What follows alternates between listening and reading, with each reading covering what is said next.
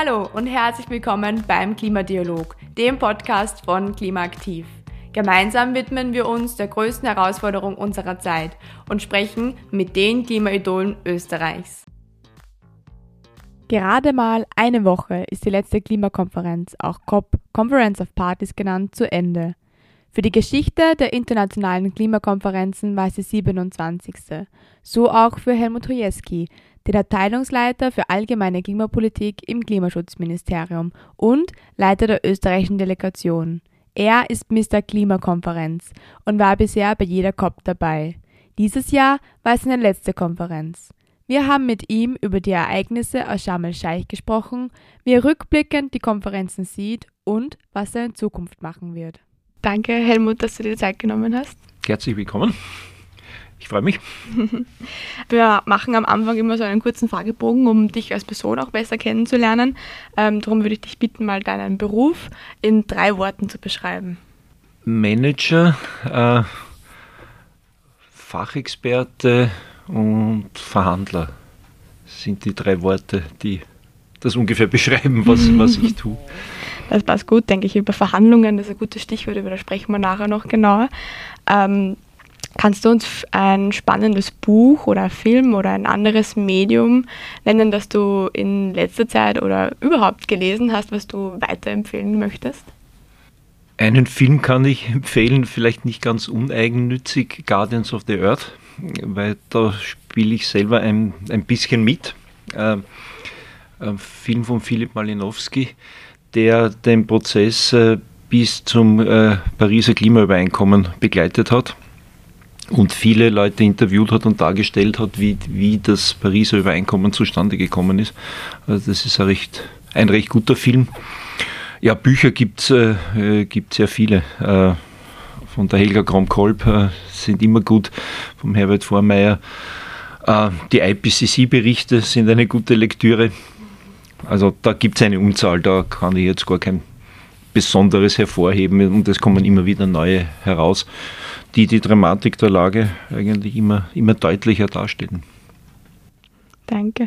Ähm, eine bisschen längere Frage. Dürftest du eine Plakatwand auf dem Stephansdom oder auf einem anderen hohen Gebäude gestalten? Was würdest du denn auf diese Plakatwand draufschreiben? Jedenfalls was Positives. Ähm, wir müssen wegkommen von der quasi Panikmache, das haben die, die Leute satt, also dass alles ganz furchtbar wird, wenn, de, wenn sich das Klima ändert. Es ist leider Realität, aber wir müssen äh, Klimaschutz positiv verkaufen. Also ich würde äh, ja, äh, draufschreiben, ähm, ein, ein schöneres Leben äh, mit, mit Klimaschutzmaßnahmen. Also mit äh, Photovoltaik am Dach, ein, ein Elektroauto ohne Abgase in den Medien, äh, im Fernsehen sieht man immer wieder, wenn Klimaberichte kommen, äh, sieht man rauchende Schlote und die Auspuffe der Autos. Äh, ich würde mir wünschen, äh, einfach leise, saubere Städte darzustellen, weil das ist wirklich, wo wir dann letztendlich hinkommen, wenn wir äh, uns von den Fossilen verabschieden. Also ein positives Bild und ja. eine, eine, ja, eine Zukunftsvision auch so zeichnen. Genau. Ähm, jetzt sitzen wir hier, weil wir über Klimakonferenzen sprechen wollen. Du warst ja bei allen Klimakonferenzen bisher dabei. Stimmt ja. das? Ja. ähm, und da würde ich dich gerne fragen, was war bisher der größte Fortschritt, vielleicht auch für dich persönlich, aber auch allgemein, ähm, wenn man die Geschichte der Klimakonferenzen betrachtet? Eindeutig das Pariser Klimaübereinkommen, also im Dezember äh, 2015 12. Dezember, also das Datum werde ich mir immer merken. Das war der, wirklich der, der Durchbruch und, und äh, die große Veränderung im Klimaprozess. Also wir haben erstmals ein, ein Abkommen, wo alle Länder entsprechend ihren nationalen Möglichkeiten, aber doch beitragen äh, zum, zum Klimaschutz mit, mit Maßnahmen, die sie selber definieren und die man dann überprüft, ob sie auch umgesetzt werden. Das war der große, der große Fortschritt. Und von dem Pariser Klimaübereinkommen, da, das erneuert sich ja alle fünf Jahre selbst quasi. Da können wir noch lange, lange leben. Also das ist eine, ich sage nicht immerwährende, aber eine sehr langfristige, gute Grundlage. Ähm, jetzt glaube ich, von außen hat man oft den Eindruck, dass Klimakonferenzen wenig Fortschritte erzielen. Jetzt hast du da ein Highlight für dich oder einen großen Fortschritt, einen Meilenstein für dich genannt. Ähm, woran liegt das, dass es für die Öffentlichkeit ähm, so, dass, dass sie das Gefühl haben, dass es sehr schleppend vorangeht? Man darf nicht eine Konferenz für sich allein nehmen. Also wenn wir zurückblicken jetzt auf äh, Sharm el-Sheikh, äh, das war jetzt kein Erfolg, muss man klar sagen.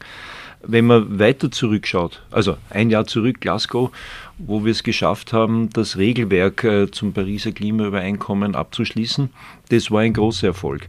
Äh, wir haben damals auch erstmals äh, die, die Rolle von Kohle, die negative, angesprochen in der, in der Rahmenentscheidung. Das sind Dinge, die, die Erfolge sind. Es sind immer oder oft kleine Schritte. So einen großen Wurf wie Paris, das erlebt man nur sehr selten, das ist auch klar. Aber dazwischen gibt es Erfolge, aber auch weniger erfolgreiche Konferenzen. Also die vergangene, die COP27 zählt sicher zu den weniger erfolgreichen, muss man klar sagen. Äh, da waren aber auch die Erwartungen nicht so hoch. Es ist eine Zwischenkonferenz gewesen wo man den Umsetzungsstand einfach äh, kontrolliert. Das ist zum Teil gelungen. Wir haben allerdings keine Fortschritte gemacht hinsichtlich mehr Ambition im Klimaschutz, mehr äh, Vereinbarungen hinsichtlich Emissionsreduktion. Also wir sind dem 2 Grad oder 1,5 Grad Ziel nicht wirklich näher gekommen nach dieser Konferenz. Ähm. Aber man muss eben äh, wirklich die, den ganzen Zeitraum anschauen und wie sich das Ganze entwickelt hat von einem sehr kleinen, äh, überschaubaren Prozess bis zu einem Riesenapparat. Das ist eigentlich ein Wirtschaftszweig geworden, ein eigener. Also da hat sich sehr viel getan in diesen 27 Konferenzen über 28 Jahre. Das wäre ja auch eine Frage gewesen, wie das für dich persönlich war. Es ist ja seit 27 Jahren immer ein Fixpunkt in deinem Kalender. Ähm, wenn du zurückblickst auf die ersten Jahre im Vergleich zu jetzt, was hat sich da auch für dich persönlich verändert oder wie, wie hast du das anderes wahrgenommen, die Konferenzen? Am Anfang waren sie wirklich äh, sehr klein. Äh, da hat es praktisch nur Verhandlerinnen und Verhandler gegeben, wenig äh, drumherum. Ich kann mich noch erinnern, in Berlin 1995 bei der ersten äh, Klimakonferenz, da gab es so kleine Ausstellungskojen, die waren so 2x2 Quadratmeter groß, 2x2 Meter groß. Ähm, da haben Uni-Institute ihre, ihre Erkenntnisse präsentiert. Und wenn man das vergleicht mit heute, in Sharm el-Sheikh haben viele äh, Länder, viele Institutionen große äh, Pavillons gehabt, wo in all diesen Pavillons haben sich äh, Side-Events abgespielt, das, da ist äh, diskutiert worden. Also das kann man überhaupt nicht vergleichen. Und äh, die, die Inhalte sind natürlich immer, immer gewachsen, immer mehr. Nach dem, nach dem Kyoto-Protokoll und der, den Umsetzungsbeschlüssen in Marrakesch 2001, äh, da hat man dann schon so ein 240 Seiten Dokument gehabt. Das war schon sehr technisch. Also bis dorthin äh, konnte ich das alles im Detail äh, nachvollziehen. Danach äh, muss ich sagen, war es dann schon schwierig, äh, da habe ich dann alle meine Expertinnen und Experten gebraucht, weil das, das Ganze derart äh, breit geworden ist und auch sehr detailliert geworden ist mit den Regelungen, dass man ohne, ohne Unterstützung äh, dann nicht mehr alles, äh, äh alles verinnerlichen kann und auch, auch mitdiskutieren kann. Also den Überblick habe ich natürlich bis zuletzt, aber in Detailfragen äh, ist dann der Prozess mittlerweile viel zu groß und viel zu breit geworden. Mhm. Wie kommt eine Entscheidung zustande? Du hast es jetzt sehr groß geworden, es sind viele Staaten dabei, viele Verhandler. Ähm, wie einigt man sich überhaupt auf irgendwas? Einigung ist schwierig und das sieht man bei vielen Konferenzen, die weniger erfolgreich waren. Wir arbeiten ja mit dem Konsensprinzip. Das heißt, äh, keine Vertragspartei äh, darf am Ende des Tages aufstehen oder am Ende der Konferenz und sagen, ich bin mit dieser Wortfolge, mit diesem Satz, mit diesem Absatz, mit diesem Papier nicht zufrieden und erhebe Einspruch. Das kann Vanuatu sein oder China. Jedes, äh, jeder Staat hat, jede Vertragspartei hat eine Stimme. Und man muss eben so lange äh, verhandeln, bis alle so weit äh, zufrieden oder unzufrieden sind. Es ist eigentlich das Wesen des Konsenses, dass alle gleichartig unzufrieden sind, weil wenn jemand ähm, glaubt, er hat gewonnen, dann hat irgendwer anderer verloren. Und das ist, das funktioniert dann nicht. War auch ein bisschen das Spannungsfeld zwischen Glasgow voriges Jahr und, und Sharm el-Sheikh heuer. Äh, dass eine, eine Staatengruppe halt sich über den Tisch gezogen gefühlt hat bei, bei der, beim Klimaschutz, bei der Mitigation und äh, gesagt haben, jetzt muss der Fokus auf Anpassung, auf Klimawandelanpassung liegen. Daher sind wir auch bei der Mitigation, beim Klimaschutz nicht wirklich weitergekommen. Und das Konsensprinzip ist aber wichtig, äh, weil dann sind die Beschlüsse wirklich breit getragen und es kann niemand sagen, okay, ich war ja nicht dabei. Konsens heißt, alle, alle waren damit letztendlich einverstanden. Aber das ist der Grund natürlich, warum oft äh, wenig weitergeht, weil natürlich die Interessen, auch die wirtschaftlichen Interessen aller Verhandlergruppen oft weit auseinander liegen. Ein tiefliegender Inselstaat hat andere Sorgen als ein, ein Schwellenland, das seine Wirtschaft noch weiterentwickeln will. Oder ein Erdöl exportierendes Land wie äh, die arabischen Staaten. Und in, die, in dem Spannungsfeld arbeiten wir. Und das muss man letztendlich in all den vielen Unterthemen auf einen Nenner bringen. Das ist die Schwierigkeit und, und die Kunst, dann zu einem Ergebnis zu kommen. Und das ist oft äh, halt wirklich ein, ein mühsamer Weg, ein Abtausch von Interessen hier und dort. Und dann kommt halt äh, was raus, was die Öffentlichkeit oft wahrnimmt als ja, nicht besonders äh, fortschrittlich. Liegt in der Natur der Sache. Aber wie gesagt, über, über einen längeren Zeitraum betrachtet ist wirklich sehr viel weitergegangen. Also ohne den Prozess, diesen internationalen Prozess der Vereinten Nationen, ja, wüsste ich nicht, wo wir stehen. Also da wäre alles noch viel schlimmer. Wie ist das im, im Vorhinein? Ist das, sind schon Themen vorher ausgehandelt und welche Rolle hat Österreich auch in den Verhandlungen? Es gibt äh, also es sind ja an sich äh, immer zwei Konferenzen pro Jahr im, im Frühjahr, also Mai, Juni, die, die Gruppe, die, die Unterorgane treffen sich da, bereiten schon Entscheidungen vor. Dann gibt es informelle Treffen, auch teilweise auf politischer Ebene, wo dann weiter diskutiert wird. Aber die Entscheidungen trifft immer die Vertragsstaatenkonferenz, also die COP oder die äh, sogenannte CMA, das ist die, die COP für das Pariser Klimaübereinkommen. Und dort fallen die Entscheidungen. Dort äh, werden äh, die Papiere zu allen möglichen Tagesordnungspunkten verabschiedet. Das ist eben ja auch jetzt wieder gewesen, das sind 60, 70 verschiedene Tagesordnungspunkte, die einmal von der, vom Plenum in kleine Gruppen geschickt werden, in denen dann die Texte ausverhandelt werden. Also das sind dann nur mehr Gruppen von vielleicht 70, 100 Leuten und nicht 1500 im Plenum. Und dann geht man, da muss man wieder zurück ins, ins Plenum. Und im großen Plenum darf dann niemand aufstehen und sagen, das, das passt mir nicht, jenes passt mir nicht. Aber das muss vorher passieren. Wenn es gut gemacht ist, äh, dann hält, dann halten auch diese, diese informellen Einigungen im Vorfeld in kleinen Gruppen.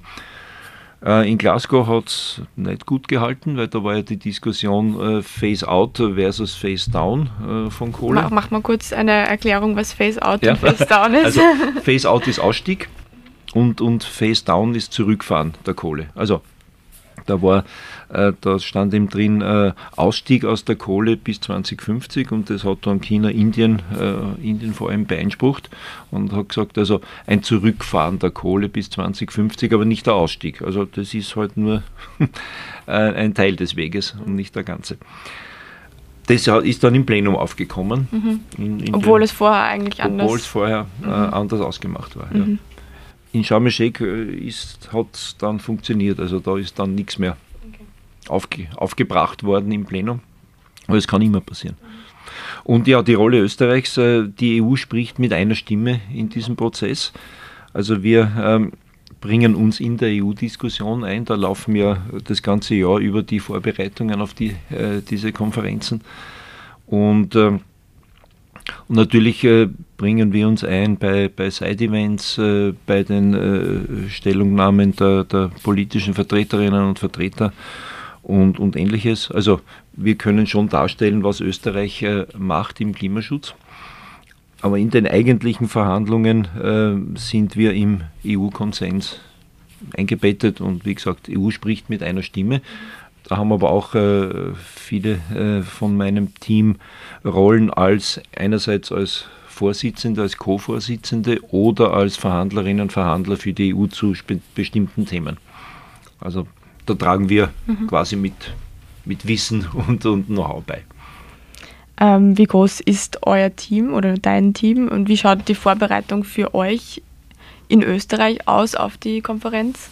Ja, also die, äh, das, das Kernteam sind 15 äh, Personen, mit denen wir auch nicht alle Themen, aber einen Großteil der Themen abdecken können.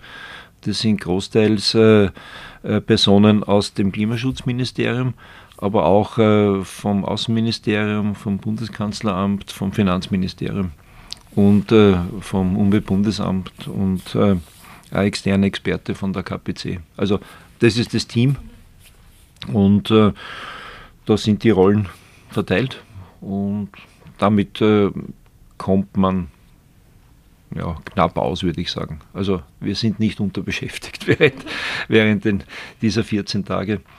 Und wie gesagt, einzelne Themen können wir dann nicht mehr äh, betreuen, aber also die, die, die wichtigen Themen sind alle gut abgedeckt. Okay.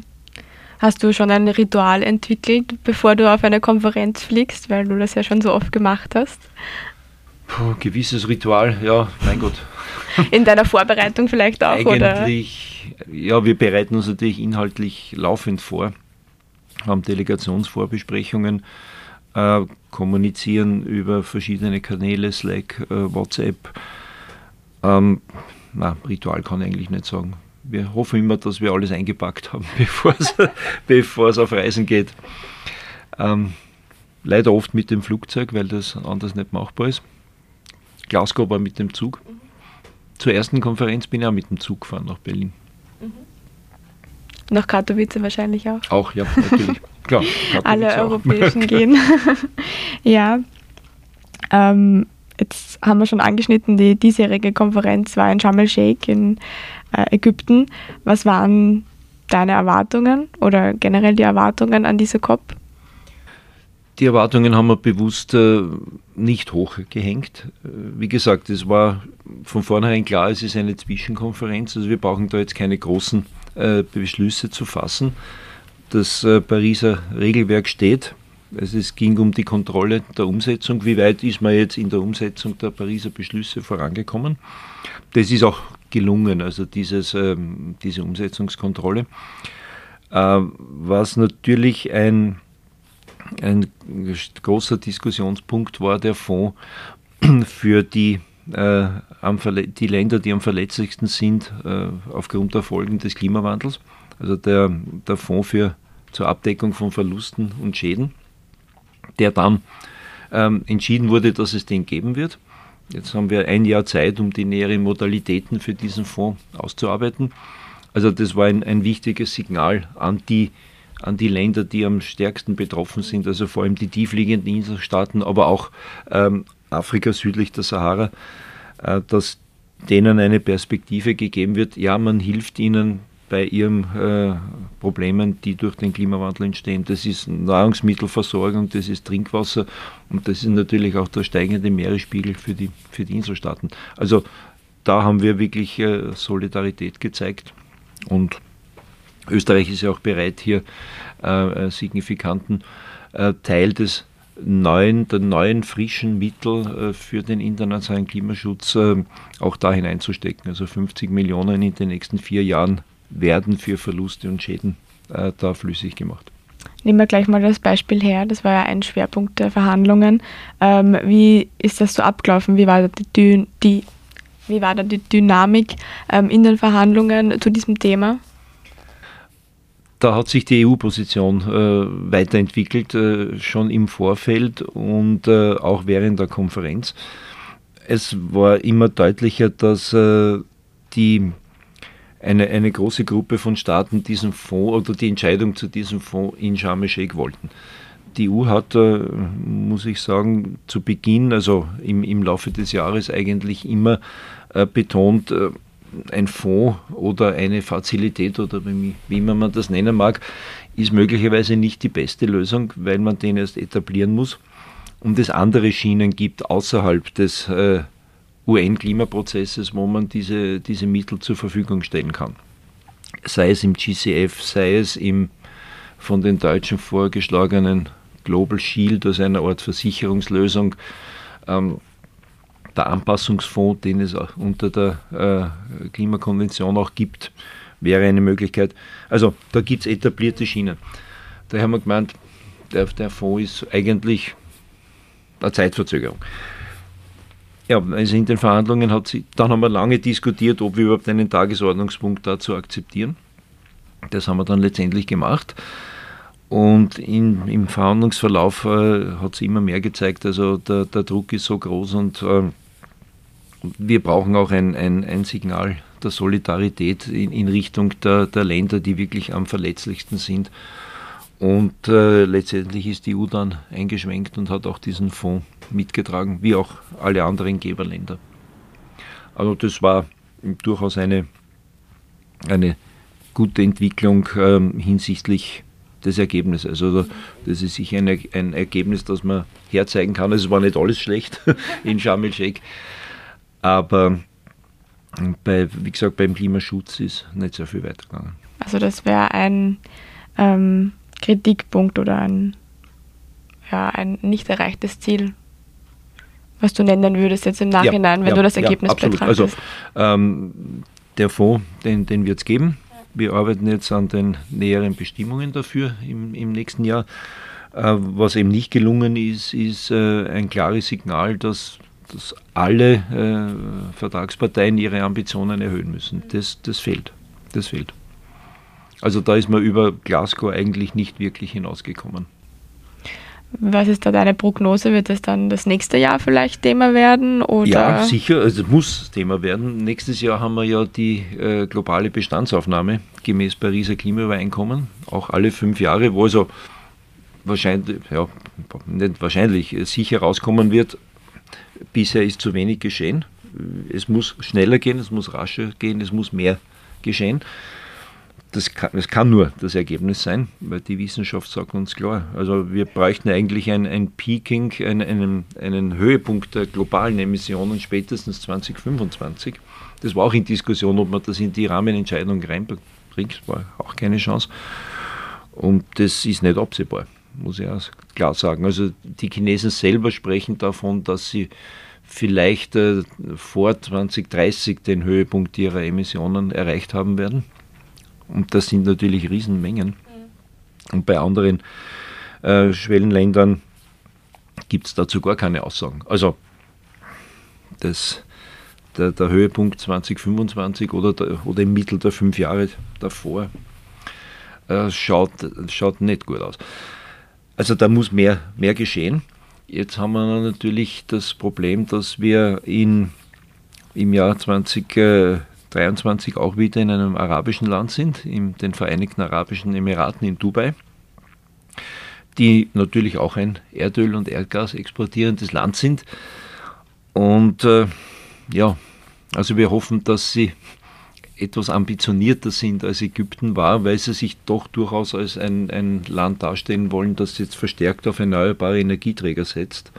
Aber klar, der Großteil des, des, des Wirtschaftseinkommens ist aus dem Export fossiler Energieträger nach wie vor. Die Erneuerbaren machen nur einen kleinen Teil aus. Auch in den Vereinigten Arabischen Emiraten. Also die, das Umfeld, das, das politische Umfeld ist, äh, ist ähnlich wie, wie es jetzt in Ägypten war. Also wir hoffen, dass hier ein bisschen mehr Ambition zustande kommt. Die brauchen wir dringend.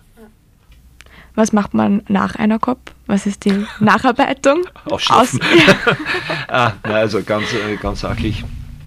Ähm, natürlich das Ergebnis einmal verdauen. Man muss äh, sagen, man muss sich die Beschlüsse wirklich im Detail anschauen. Das ist ja wirklich äh, wieder ein, ein, ein Haufen Papier. Oft ändert sich dann noch in den letzten Stunden, in den letzten Nächten äh, was. Also wir werden nächste Woche uns wieder auf, auf der Experten und Expertenebene zusammensetzen und die Beschlüsse genau analysieren.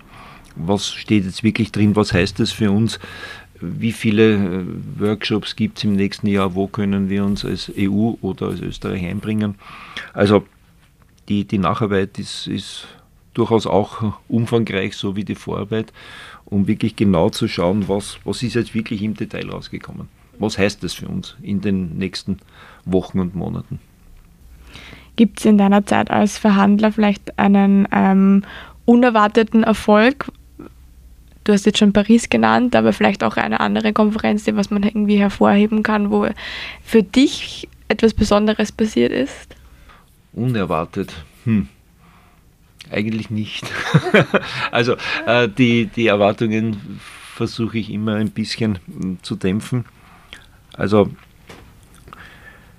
vielleicht war es, äh, oh ja, unerwartet war zum Beispiel, dass in Paris das 1,5 Grad Ziel äh, doch so prominent hineingekommen ist. Das war unerwartet und, und war wirklich äh, vorher nicht absehbar. Wir haben immer vom 2 Grad Ziel gesprochen, aber dann in den, in den letzten äh, Stunden ist dieses 1,5 Grad Ziel auch, auch noch aufgetaucht. Zwar nicht als, äh, also man sollte ja deutlich unter 2 Grad die Erwärmung begrenzen, aber idealerweise bei 1,5 Grad, was auch die Wissenschaft uns immer gesagt hat.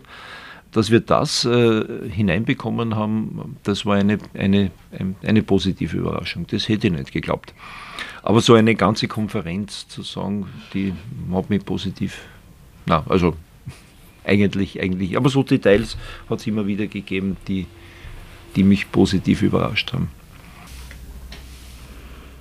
Ähm, weil du jetzt das 1,5 Grad Ziel angesprochen hast, wie sehr ist das noch präsent in den, zum Beispiel in den diesjährigen Verhandlungen? Sehr, sehr präsent, äh, Gott sei Dank. Also man hat mehr vom 1,5 Grad Ziel als äh, vom 2 Grad Ziel gesprochen, was notwendig ist und was uns die Wissenschaft ja auch immer wieder äh, unterstreicht. Im Wissen, dass wir schon bei 1,2 Grad Erwärmung sind. Also da haben wir nicht mehr viel Spielraum nach oben.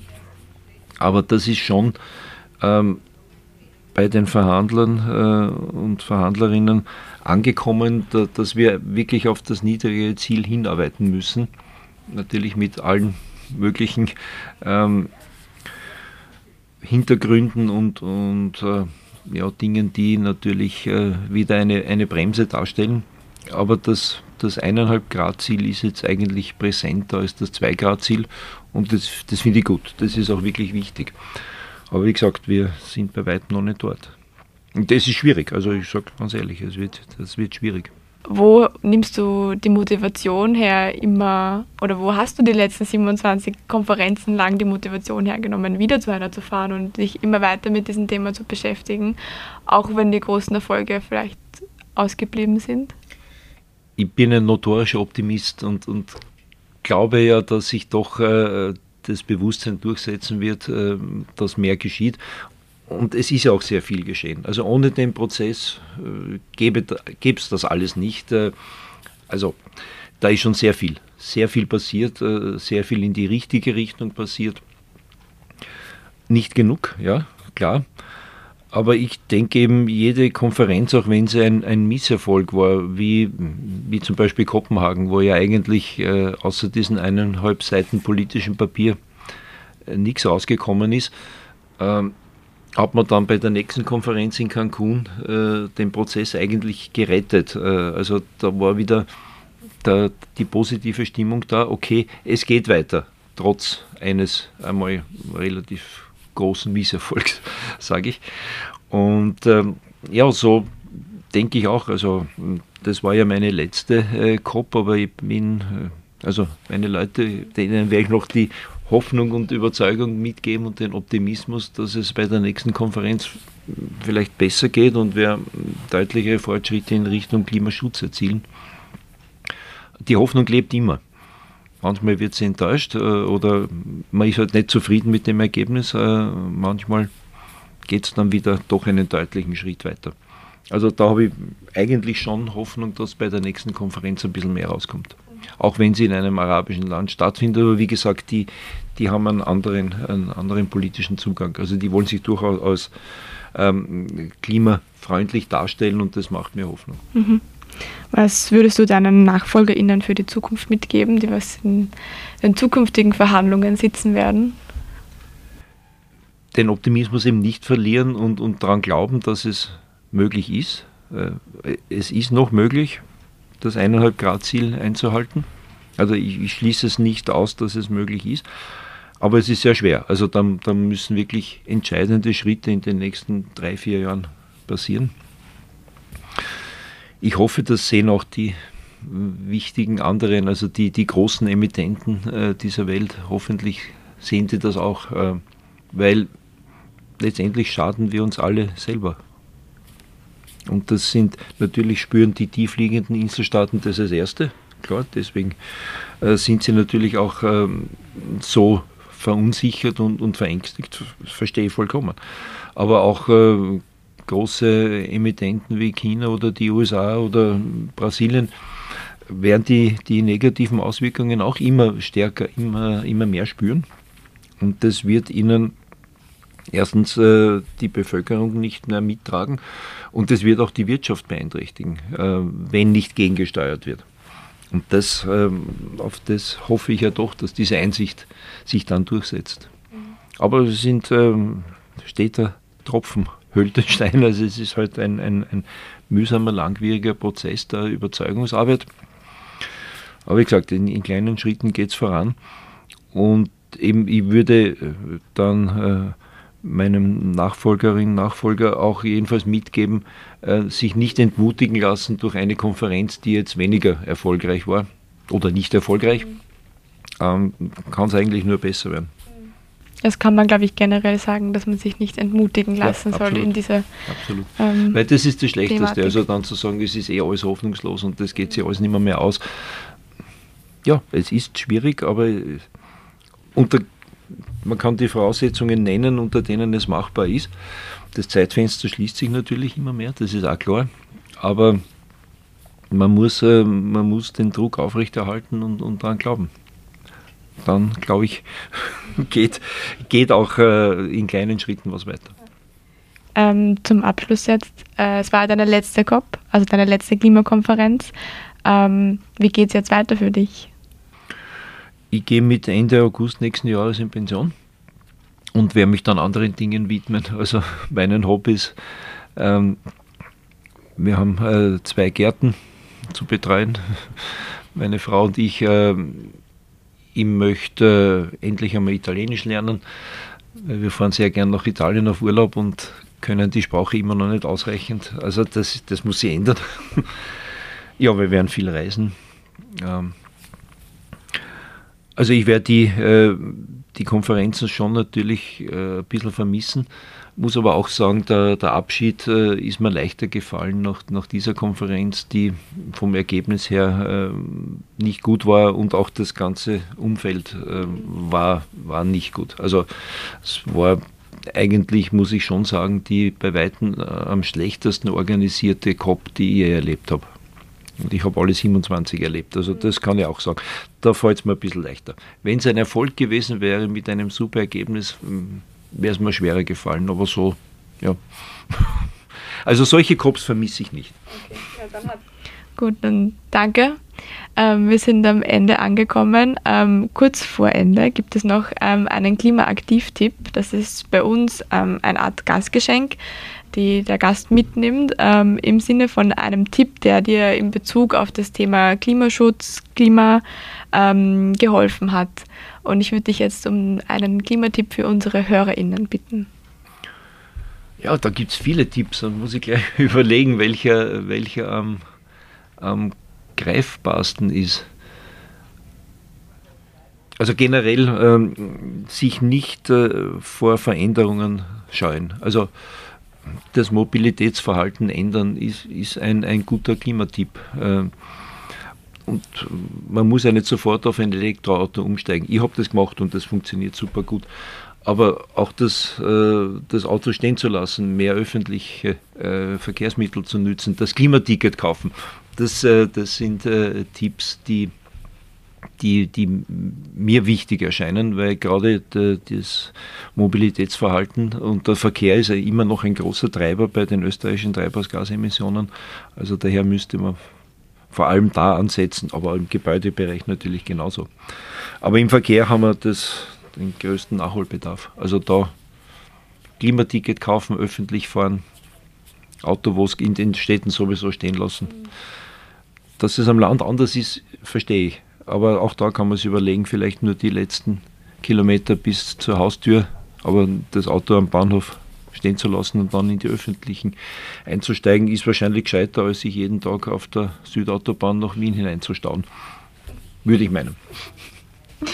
Danke für deinen Klimatipp und auch danke für die Zeit auf den Konferenzen, für dein Engagement und für deine Arbeit. Ja, herzlichen Dank. War mir eine Freude. Das war der Klimadialog, ein Podcast von Klimaaktiv, der Klimaschutzinitiative des Bundesministeriums für Klimaschutz, Umwelt, Energie, Mobilität, Innovation und Technologie.